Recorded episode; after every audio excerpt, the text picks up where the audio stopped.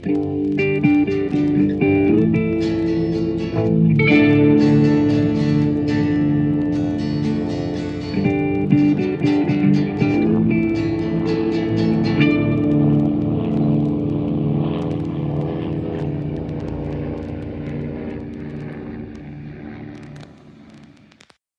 und herzlich willkommen zu einer neuen Folge von Mesh unter Messer. Heute besprechen wir Staffel 1, Folge 1 mit der Episode Cowboy. Äh, Im Englischen hat- Flo, Flo, Flo, Ja? Folge 8. Meinte ich doch. Dann sag das doch auch, Mensch, und nicht 1-1. Nein, er möchte, dass Ich die, die so Zuhörer weit nachdenken zählen. müssen. Der Podcast zum Mitdenken. Du, Heute besprechen, wir, heute besprechen wir Staffel 1, Folge 8 mit dem Originaltitel Cowboy. Im Deutschen Mein lieber, lieber John. Ähm, diesmal geht es um einen Hubschrauberpiloten, der verletzt wird und gerne nach Hause zu seiner Frau möchte, weil er glaubt, dass sie ihn betrügt. Aber Henry ähm, macht das nicht mit und das hat Konsequenzen für Henry. Und es hat Konsequenzen für uns, denn wir müssen diese Folge besprechen und wir sind heute Hallo, hier ist der Sven, wie die ganzen letzten Folgen auch schon. Einen habe ich verpasst, glaube ich, aber hallo. Und hier ist die Dela. Hi. Hier ist der Raphael. Hallöche, Beböche. Und der Michael, der es diesmal geschafft hat, den Raphael nicht zu übergehen. Ja, und ich bin immer noch der Flo. So, wir lernen in dieser Folge also den Hubschrauberpiloten Cowboy kennen. Ja. Es ist ein sehr stereotyper Western äh, Hubschrauberpilot mit ähm, ja, mit Waffengurt und Hut. Und er kommt ganz heldenhaft an und bricht zusammen und Raider erkennt, dass etwas nicht stimmt. Er ist verwundet. Ja, er wird gleich als der richtig harte Ficker charakterisiert. Er holt die Verwundeten und hat selbst einen Durchschuss durch die Schulter. Ja, das ist Und- ja auch nicht der erste, wie man relativ schnell erfährt. Das ist ja diesmal die andere Schulter. Genau, und Hawkeye will ihn am liebsten gleich einen Reißverschluss reinnähen. Und er ist wohl auch einer der Piloten mit dem höchsten Track Record. Also er hat wohl insgesamt eine sehr große Quote, nicht nur an eigenen Verletzungen, sondern eben auch tatsächlich an Leuten, die er da heile wieder rausgebracht hat aus solchen prekären Situationen. Ich finde es wirklich toll, wie sie diesen Charakter einführen, der ja nun, wo von Anfang an klar ist, hey, die Charaktere, äh, die wir schon kennen, kennen den alle. Und ähm, dass man halt sagt, so, naja, es gibt ja auch äh, Dinge, die passieren, während die Kameras nicht laufen, in Anführungszeichen, und äh, außerhalb der Geschichten, die bis jetzt erzählt worden sind. Und ähm, ja, mit wenigen Sätzen äh, kennen wir in Anführungszeichen diesen, diesen Typen. Wir wissen, was das für einer ist, dass der irgendwie schon mutig und so einer von den, von den Guten in Anführungszeichen ist. Und ja, dann, dann kann man mit dem auch arbeiten. Das geht sehr, sehr schnell. Also ich finde so, ähm, das ist, die Serie ist einfach wirklich gut da drin, in ganz kurzer Zeit ganz viel auf den Punkt zu erzählen, dass man sagt, okay, kaufe ich, nehme ich mit. Genau, habe ich ja auch schon in der ersten Folge gesagt. Äh, die Autoren dieser Serie schaffen es, das Exposé unauffällig innerhalb kürzester Zeit auf den Tisch zu bringen, ohne dass es aufgesetzt wirkt. Ja, das stimmt auf jeden Fall. Fandet ihr den denn an sich so sympathisch, wie er gezeichnet ist am Anfang? Nein. Also ich überhaupt nicht. Nee, also so. Ja. Oh, Das ändert sich auch nicht äh, im Laufe der Folge. Ja, äh, sagen wir es mal so, so wie er sich nach außen gibt, nicht, aber es wird ja schon seine verletzliche Art gezeigt, allerdings auch seine verletzende. Also das gleicht sich irgendwie wieder auf und es bleibt neutral. Hm. Das würde ich auch sagen. Ich fand ihn weder besonders sympathisch noch besonders unsympathisch. Also ähm, es war schon klar, dass er einer, äh, wie ich schon gesagt habe, von den Guten ist, im Sinne von, der schafft halt was weg und der ist halt gut in seinem Job und ähm, hat so eine gewisse, heroisch ist jetzt zu, zu hoch gegriffen, aber so eine gewisse selbstlose Art, was ja auch sehr selbstbezogen sein kann. Aber ähm, ja, ich finde ihn jetzt weder besonders sympathisch noch besonders unsympathisch. Hm. Ja, und äh, man, man merkt relativ schnell, als Henry dann also auch diese Geschichte mit dem, wir würden den Cowboy gerne nach Hause schicken, ablehnt und so weiter, dass Henry ganz schön die Schnauze voll hat von so ziemlich allem. Ja, der ist mittlerweile, wie wir es in der letzten Folge mit Hawk und den anderen hatten, einfach am Ende. Man merkt auch definitiv, dass ja, er hat da sicherlich gute Gründe für und er trifft da jetzt keine pauschal falsche Entscheidung. Es wird aber schon dargestellt, naja, also wenn er gewollt hätte, wäre da schon noch was gegangen, ja. Ja, das frage ich mich halt sowieso. Normalerweise ist Henry ja immer der, ich sag mal, wenn er kann, wählt er ja immer den Weg des geringsten Widerstandes. Gut, ich meine, Callaway ist ja nun jetzt tatsächlich ein wichtiger Mensch für diesen Krieg oder für diese Einheit. Aber ich fand das ein bisschen merkwürdig, dass er sich bei ihm da so dagegen stellt. Weil eigentlich wäre es für ihn einfacher gewesen zu sagen, ja gut, dann unterschreibe ich den halt den Lappen für zwei Wochen und dann ist gut. Ja, vor allem, weil man ja normalerweise damit rechnen würde, dass die beiden Kadetten jetzt anfangen, ihn so lange zu ärgern oder mit irgendwelchen Tricks um den Finger zu wickeln, bis er es macht. Genau. Vielleicht hat es auch damit zu tun, dass es im echten Leben überhaupt nicht möglich gewesen wäre, ähm, weil Cowboy in der wirklichen US-Armee in der Aviation Section, also in der Luftfahrtsektion gewesen wäre und äh, Blake im US Army Medical Corps. Und äh, das Einzige, was er an äh, Hoheitsgewalt über Cowboy hätte, ist ihm aus medizinischen Gründen zu verbieten zu fliegen. Aber das Heimschicken ähm, hätte er in Wahrheit gar nicht die Chance gehabt. Aber ja, ich glaube, hier ist es einfach nur Handlungs. Nicht, nicht mal, wenn er das aus medizinischer Sicht empfiehlt, als behandelnder Arzt. Naja, wie gesagt, sie hätten ihn halt höchstens in, aus seinem jetzigen Dienst ziehen können. Aber ich sag mal so, eine Funktion zum Beispiel eines Raider, so als Klemmbrettschlepper, hätten sie ihn dann wahrscheinlich trotzdem behalten können. Da wäre dann einfach niedriger gemustert worden, sag ich mal. Das hätte wahrscheinlich dann sein Vorgesetzter entscheiden müssen. Genau. Ja, gut, aber äh, klar, die Entscheidung hat jemand anders, aber ich sag mal, wenn da ein hochrangiger Medical Officer dann halt sagt so, pass mal auf, der Typ ist durch, schickt ihn mal nach Hause, da tut's der einfache Ölwechsel nicht mehr und das so empfiehlt, dann kann ich mir schwerlich vorstellen, dass man sich darüber hinwegsetzt. Aber gut, ich kenne die Strukturen der US Army relativ schlecht. Vielleicht höchstens sein können, dass ein Arzt von der Air Force das nochmal checken muss. Mhm. Ja, und dann wäre es vielleicht aufgefallen, man weiß es natürlich nicht. Ja, zumal ja gesagt wird, tatsächlich ist das, die Verletzung ist halt scheiße, aber jetzt nichts, was sonderlich beeinträchtigend oder sonderlich gefährlich wäre. Also die Diagnose, die würde dann halt ein dritter Arzt wahrscheinlich auch wieder treffen und damit wäre es dann tatsächlich offensichtlich. Gut, aber darum geht's ja gar nicht. Henry ist in erster Linie gestresst, also muss er sich entspannen und was hilft da besser als eine Runde Golf? Ich habe vergessen, wie viele Löcher und wie viele Meilen, aber es war ein ganz schön langer Kurs. 26 hm. Löcher, ja. links ist der Feind, rechts sind die Heckenschützen. Äh, nee, links sind die Minen, rechts sind die Heckenschützen. Ja, die dann auch tatsächlich mal einer von diesen Golfbällen wegschießen. Aber mit was für einer Präzision? Nicht wahr? diese verdammten Heckenschützen von der haben einem auch echt den Spaß. Und ich muss ganz ehrlich sagen, obwohl sie das ja auch vorher schon relativ deutlich gemacht haben, habe ich an der Stelle noch nicht an den Cowboy gedacht. Mm, aber das wird schön bei einem Zitat von ihm klar, wo er sagt, dass er aus äh, im vollen Galopp aus 30 Meter Entfernung einer Klapperschlange die Augen ausschießen könnte.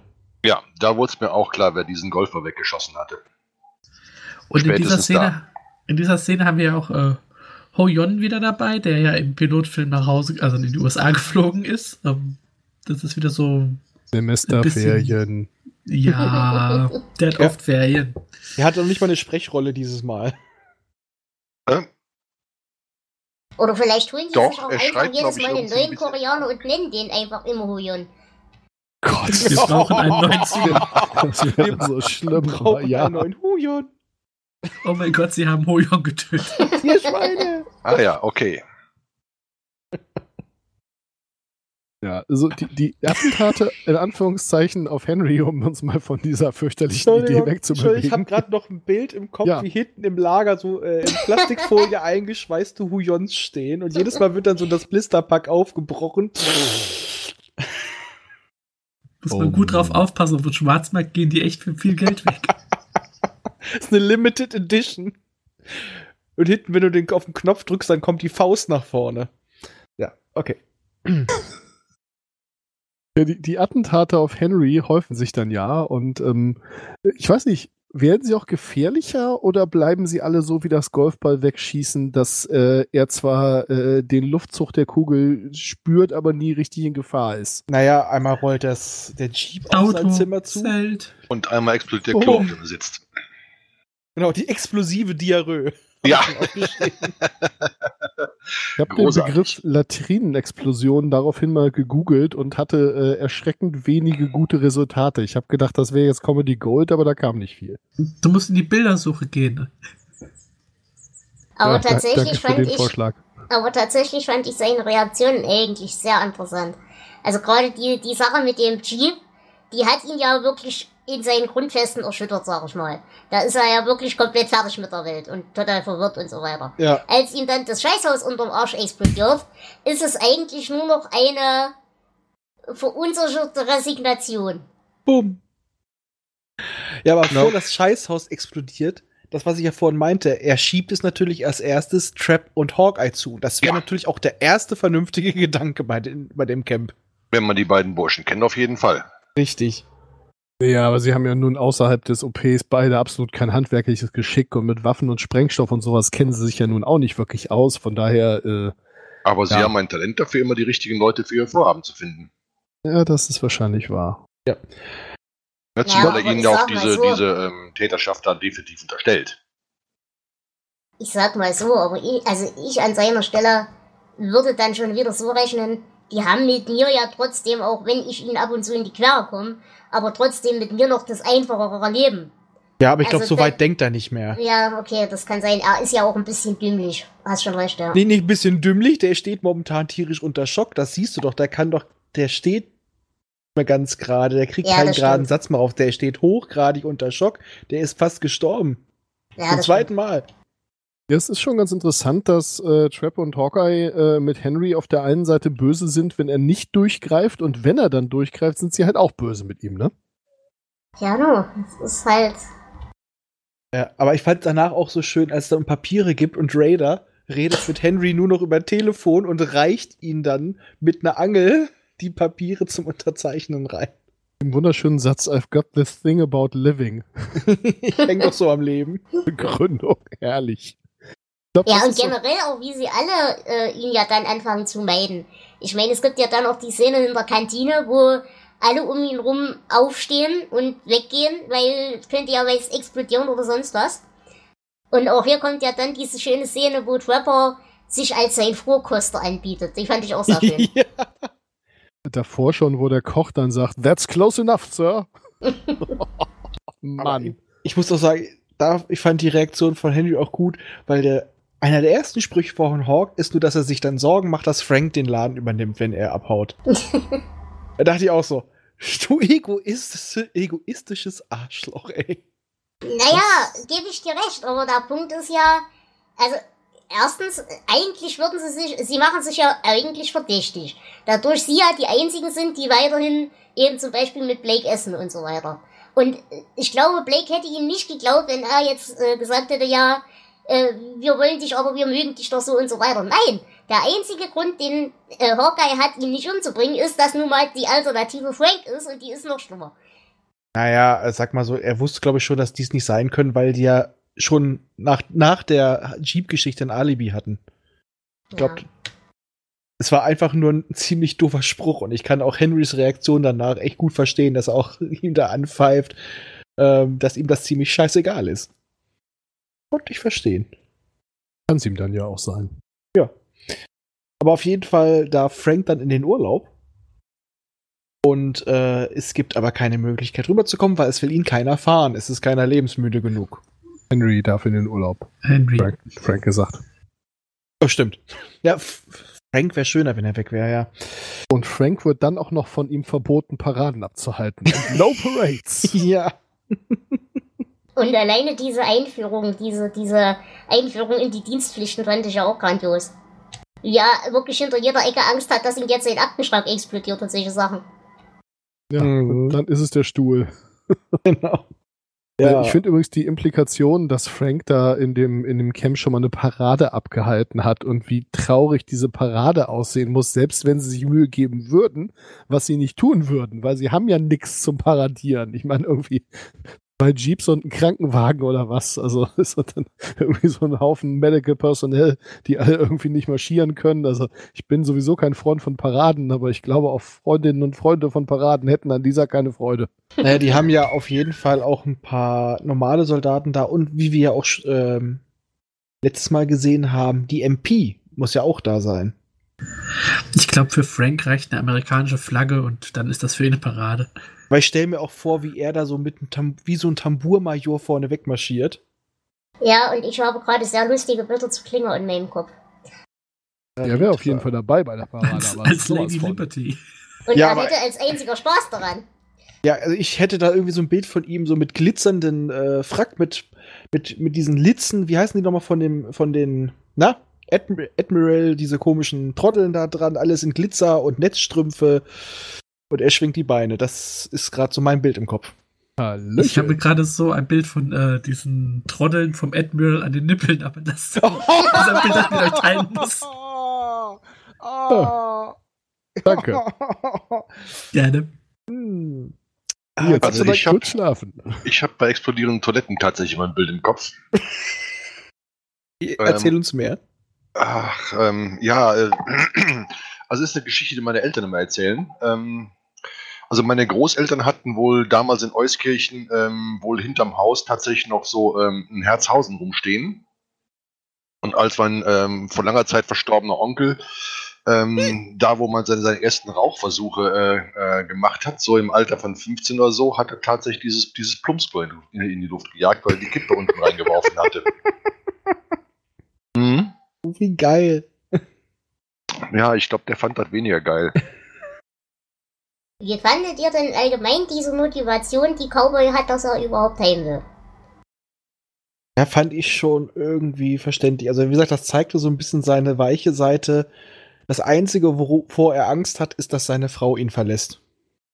Fand ich da gut. muss ich sagen, das war mir extrem unangenehm. Weil ich glaube, für mich, also ich, ich, wie gesagt, ich bin jetzt nun auch die einzige Frau in dieser Runde und so weiter und so fort.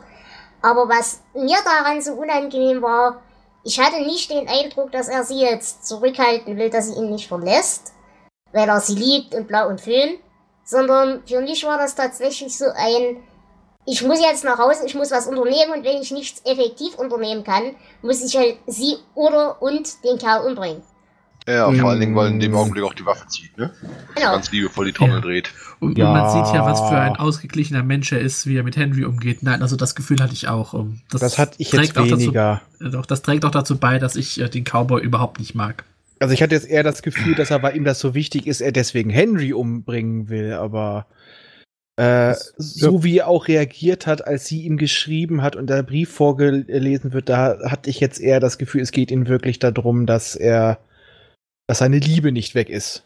Also, Das finde ich spannend, ja. Ich sehe das äh, äh, genauso. Also ich, ich habe da jetzt auch keine Gewaltandrohung von ihm irgendwie drin gesehen.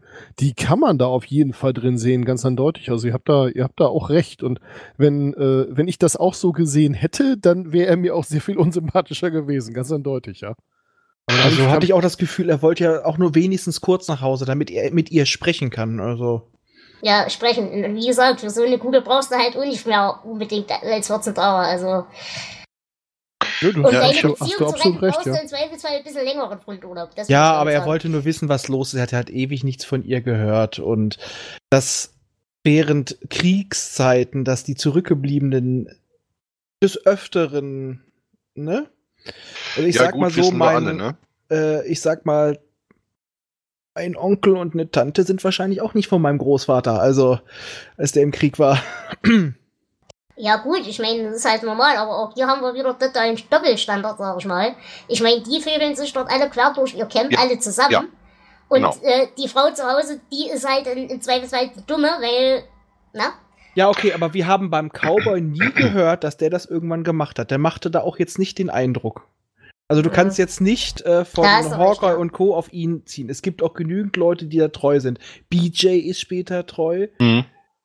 Äh, Potter, Potter ist treu. Wer ist noch treu? Es sind auch, Frank. Raider. Nee, Frank nicht. Nein, Frank Frank, nicht. Definitiv nicht. Aber es wird immer wieder auch erwähnt, auch einige der Schwestern sind definitiv treu. Also Ja. von daher, Ja gut, macht ja auch nichts. Wir müssen da ja auch zu keiner, keiner endgültigen äh, Entscheidung jetzt kommen. Äh, wäre auch langweilig. der Cowboy das jetzt, was der Cowboy da genau vorhatte. Also Genau. ich habe ich hab das auch auf die romantische gesehen, aber ja, jetzt wo ihr es erwähnt, kann man das natürlich auch völlig anders sehen, ganz klar. Gebt mir nicht meine Romantik weg. Entschuldigung. Äh, gut, ja. Ähm, es findet sich dann natürlich jemand, um Henry zu fahren, er zu fliegen, und äh, das ist natürlich der Cowboy. Ähm, habt ihr das Callsign verstanden, was er da hatte? Es Purple Rider. Purple Genau. Rider. Äh, Ja, das also basiert auf. akustisch verstanden habe ich es, aber wo es Mhm. herkommt, weiß ich nicht. Das ist ein, äh, eine Western-Comic-Figur aus den 1940ern. Der Purple ah, Rider? okay. Ja, Okay. Gab es da den äh, Farbe hier einsetzen, Rider für alles? Oder? das andere war der Lone Rider. Ich wollte sagen, den kenne ich, aber den Purple hatte ich noch nicht. Ja, wenn jetzt Blue Rider jemand gesagt hätte, dann hätte ich es auch geglaubt. Also von daher. Gut, okay. Ja, hier ist irgendeine Westernfigur, das ergibt. Ja, also es ist auch keine wirklich bekannte Figur. Ja, aber es wird ja zum Charakter des äh, Cowboys passen, ne? Ja, natürlich. Und je obskurer dieser Westernheld, desto, desto passender. Stimmt schon. Aber in der Szene gibt es auch äh, zwei Sachen, die nicht passen. Ähm, wenn Cowboy und Henry da rumfliegen, sieht man im Hintergrund einmal ähm, Hochspannungsleitungen und einmal einen ja, Funkturm. Und die gab es 1950 in Korea definitiv nicht. Hm. Ach, guck. Sehr schön. Ich weiß nicht, ob das im Deutschen auch so rauskam, finde ich, dass äh, dieser Brief dann auch wirklich mit Dear John anfängt. Ja, Und Mhm. sie halt nicht wissen, dass der Cowboy eigentlich wirklich so heißt und Ja. nicht wissen, wo er wohnt und so weiter und so fort. Und dass dann aber alles doch zusammenpasst. Ja. Ähm, der Dear John Letter hat in der englischen Wikipedia sogar einen Eintrag. Ähm, das ist also so der, man weiß nicht, wo es herkommt, aber es gab irgendwie eine englische Serie, die danach hieß und eine amerikanische Sitcom, die danach hieß. Und es gab natürlich auch irgendwann die Dear Jane Letters. Äh, das ist also ein Brief, mit dem jemand von zu Hause eine Beziehung beendet. In der Regel mit jemandem, der oder die im Krieg ist. und ähm, außerdem kommt der Brief aus Reno, was ich auch nicht wusste vorher. Das hatte damals wohl ähm, den Ruf, dass man dort sehr schnell und einfach äh, Scheidungen durchführen konnte in Reno. Deswegen auch die Reaktion von denen, so als sie das lesen mit Reno. Nee, das erklärt Ah, das natürlich. okay, jetzt verstehe ich das. Oh, danke für die Aufklärung, weil das hat sich mir tatsächlich überhaupt nicht erschlossen gehabt. Das, mir nämlich das musste ich auch erst nachlesen. Das wusste ich auch vorher nicht. Aber ich Ah, fand auch okay. sehr schön, wie es dann so kam mit mein lieber, lieber John und Raiders Reaktion, oh Gott, gleich zweimal. Stimmt, da steht Ja. ein Funkmast. Das ist mir vorher auch nicht aufgefallen. Ach Gott. Ja, Okay. ähm, die, die Briefe werden wohl auch gerne mal mit Dearest John angefangen, ähm, das dann ja auch schon mal ein schlechtes Zeichen ist. Habt ihr denn hier richtig so ein, ein Spannungsding gehabt? Also, ich meine, gut, wir haben jetzt alle die Serie ja nur in der einen oder anderen Form gesehen und wissen, dass es weiterging, aber hattet ihr hier tatsächlich irgendein Gefühl von Spannung? Äh, nicht wirklich, aber ich fand's sehr gut, ähm, wie, Hen wie der Darsteller von Henry das gezeigt hat. Und vor allem das haben sie schön geschminkt, der hat ja richtig geschwitzt vor Angst. Das Mhm. konnte man selbst auf der schlechten DVD-Qualität gut erkennen. Hm. Ich kann mich Also nicht erinnern, wie es beim ersten Mal war, wo ich es gesehen habe. Ähm, diesmal wusste ich halt, wie es ausgeht, von daher, aber ich glaube beim ersten Mal, nee, ich, ich habe ich mir auch schon gedacht, naja gut, das muss ja jetzt irgendwie gut ausgehen. Ob es jetzt wirklich über den Brief gut ausgeht oder auf eine ganz andere Art und Weise, dass Henry dann doch noch irgendwie aus diesem Hubschrauber rauskommt, äh, zumindest lebend. Nee, das, das war schon klar. Ja, also Spannung war nicht wirklich bei mir. Äh, Ich habe die Szene gerade, wo sie hier Dear John vorlesen und der Raider hinten auf äh, Trappers Rücken regelrecht zusammenbricht. Das war bei, oh ja, mein ja, Gott, sogar zweimal. Szene. Ja, ja, genau. Äh, War toll Ach, gespielt von, von ja, den wohl dreien, wahr, ja. wohl wahr. Nur es hat sich mir halt überhaupt nicht erschlossen, weil ich diesen Hintergrund, den ihr gerade erklärt habt, nicht, äh, nicht äh, kenne, ne? Also jetzt sehe ich die Folge tatsächlich irgendwie mit anderen Augen gerade. Naja, und was ich hier halt auch interessant fand, dass Raider ja tatsächlich, also klar, sie haben alle irgendwo Angst um, um äh, ähm, Blake, aber ich glaube, bei Raider ist das tatsächlich auch wirklich ein Teil, ein großer Teil Verzweiflung dran. Aber dann geht ja alles nochmal gut aus. Es gibt ein Mhm. Happy End. Und Ein schelmischen Abschlussgag. ja, wie sich das so gehört, naja, er passt aber in diese Folge. Ja, natürlich. Dann kommen wir jetzt zu den Bewertungen, ne? Mhm. Ja, Vorher- habt ihr noch was? Ja, vorher zwei Zitate habe ich mir noch rausgeschrieben hier aus der Folge. Das erste, als eben wir die Diskussion mit Henry haben, ob er jetzt nach Hause gehen soll oder nicht, ähm, äh, fällt die Unterhaltung, der hat aber zu Hause was, was ihm Sorgen macht. Wer hat das nicht? Ich habe eine gut gehende Praxis und eine Frau mit einem Haufen Kreditkarten. Dazu möchte ich anmerken, ähm, die erste wirkliche Kreditkarte Diners Club äh, wurde erst 1950 eingeführt. Es gab bis dahin nur diese Kreditkarten als, äh, ja, als Sonderkarten für irgendwelche Kaufhäuser. Also sie ist sehr früh dran, seine Frau. Und was ich hier auch noch ganz interessant fand, wir haben ja hier auch einen kurzen Auftritt vom Vater. Hm? Und äh, wir hatten ja letztens schon hier dieses im Case of Judaism äh, Scheibe hier einschlagen und so. Und hier hat er eben auch, obwohl er ja, wie gesagt, Christ, äh, also christlicher Priester, was auch immer ist, äh, er sagt hier tatsächlich für einen Patienten mehr oder weniger aus dem Gedächtnis ein äh, jüdisches Heilungsgebet auf. Ja. Das fand ich auch noch ganz interessant. Mehr habe ich auch nicht. Ich äh, habe noch, ähm, wenn ihr mehr Lust auf Mesh Hubschrauber Action habt, eine Empfehlung für euch. Denn es gibt ein Atari-Computerspiel, Mesh, offiziell von 1983, in dem ihr mit einem Hubschrauber über ein Feld fliegt, die Verwundeten einsammelt und äh, Panzern ausweicht. Und wenn ihr das geschafft habt, könnt ihr wie dieses Dr. Bibber, also müsst ihr Schrapnelle aus einem Körper rausangeln. Gott. Es ist sehr bizarr. Ich habe das in der Tat damals irgendwann mal gespielt, also viele Jahre später, ähm, weil das Spiel ist äh, etwas, aber unwesentlich jünger als ich. Ähm, und es ist echt nicht so gut, also auch für die damalige Zeit nicht. Ähm, wer Lust hat, googelt's mal. Ähm, man kann es tatsächlich online spielen. Muss man aber nicht. Ja, kommen wir zu den Bewertungen. Genau, dann fang mal an. Ja, ähm, ich muss sagen, mh, finde ich eine der schwächeren Folgen. Spannungsbogen ist nicht so toll, hat einige tolle Szenen, aber ähm, so, so richtig der Vollbringer finde ich es nicht. Von daher würde ich relativ tief greifen und sagen, naja, zweieinhalb äh, 10 Gallonen Hüte. Ja, mir war der Typ echt unangenehm. Ich kann den nicht leiden, obwohl er im Krieg sicherlich eine vernünftige Rolle spielt und so weiter und so fort und ja auch an sich relativ in Anführungsstrichen selbstloser Charakter ist. Aber mir war der Typ einfach massiv unsympathisch. Und auch Henry, wie gesagt, fand ich hier in seiner Entscheidungsfindung immer ein bisschen merkwürdig. Deswegen war mir die Folge doch relativ weit hergeholt und unangenehm. Aber ich gebe 6 von 10 abgestürzten Hubschraubern. Ja. Also ich finde halt auch die Folge größtenteils sehr unterdurchschnittlich. Die einzigen Highlights waren für mich die Reaktion von Henry auf diese ganzen Attentatsversuche. Von daher gibt es mir zweieinhalb, nee, okay, sagen wir mal drei BH-Golfflaggen von zehn. Hm. Ja, ich kann mit der Folge nicht wirklich was anfangen. Irgendwie ähm, holt die mich nicht wirklich ab. Äh, gut, jetzt mit dem neu erworbenen Hintergrund äh, verstehe ich äh, einige ähm, der Szenen von, ähm, von äh, Henry und von Raider jetzt besser. Aber trotzdem, nee, ich kann mit der Folge nicht viel anfangen. Äh, ich gebe mal vier von zehn zerrissenen Toilettenbrillen, aber als Krawatte getragen. Ja, ich sehe es auch so. Also ähm, Cowboy ist mir extrem unsympathisch, aber Henry reißt da doch noch mal einiges raus. Er hat sehr lustige Szenen und ähm, ja, ich gebe die Mitte. Also ähm, 5 von 10, Jeep Crash, 10, Boom, Crash, Kill. Und das war's auch wieder für heute. Äh, schalten Sie auch nächste Woche wieder ein, wenn wir wieder eine Folge besprechen. Ähm, falls ihr auch eure Meinung zu dieser oder irgendeiner anderen Folge kundtun wollt, könnt ihr das gerne machen. Ihr erreicht uns auf den üblichen Kanälen.